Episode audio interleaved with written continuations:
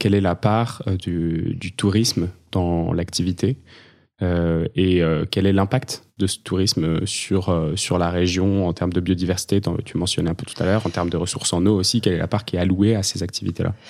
Alors, on dit que le, tourisme en Savoie, c'est 50%, 50 du PIB, si je me rappelle.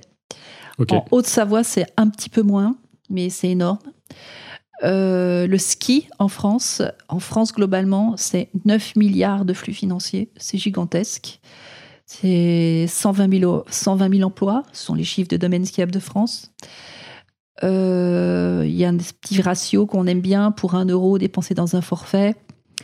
Euh, combien la station récolte? Alors, ça dépend des stations, mais entre 3 et 7 euros dans la station de retombée pour un euro dans un forfait environ 55 millions de forfaits vendus, voilà pour les chiffres, c'est gigantesque.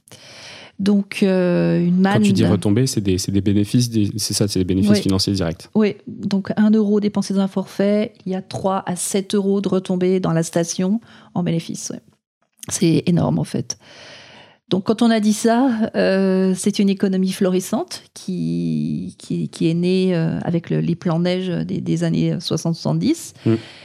Euh, qu'est-ce qu'on en fait aujourd'hui? On est toujours en plan neige, alors que on aurait dû l'arrêter. Euh, on est toujours à construire des infrastructures gigantesques, alors que peut-être il ne faut peut-être plus le faire comme ça. Quand on parle d'infrastructure, on parle de quoi? On parle de domaines skiables, on parle de, de, stations balnéaires. Euh, c'est quoi le On parle de, d'immobilier beaucoup, parce que plus on construit de lits touristiques, plus on vend de forfaits plus on vend de forfaits, plus il y a de retombées dans les villages et plus il y a d'emplois. Donc, euh, on continue aujourd'hui à construire énormément de lits touristiques. Euh, je crois que les derniers chiffres sont à plus de 3 millions de lits touristiques euh, dans, en montagne. Et qui sont vacants les trois quarts de l'année? Qui sont à 50% occupés moins de 3 semaines par an. Donc un, pour moi, c'est un problème hum. éthique. Ça veut dire un logement sur deux qui est utilisé 3 semaines par an? Moins trois, trois semaines ou moins, en fait. Et on continue à en construire. Donc ça s'appelle un lit froid. Donc aujourd'hui, les stations, plutôt que de se dire on fait avec l'existant parce que euh, éthiquement et écologiquement, on imagine bien ce que ça fait. Euh, plus de la moitié de ces logements occupés moins de trois semaines par an, c'est pas normal. Euh, qu'est-ce qu'on en fait? Ben rien. Donc les, les, communes continuent à investir en se disant plutôt que de rénover le modèle existant, on construit un nouveau modèle plutôt axé sur le haut de gamme. Pourquoi haut de gamme?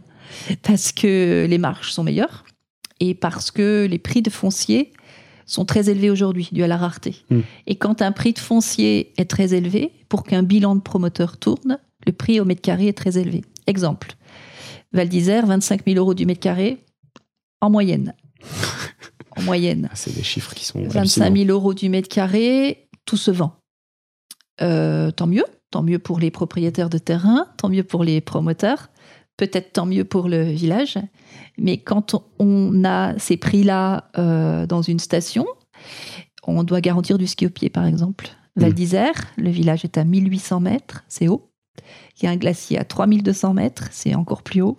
Mais on a plus de 700 canons pour garantir la neige à cette altitude.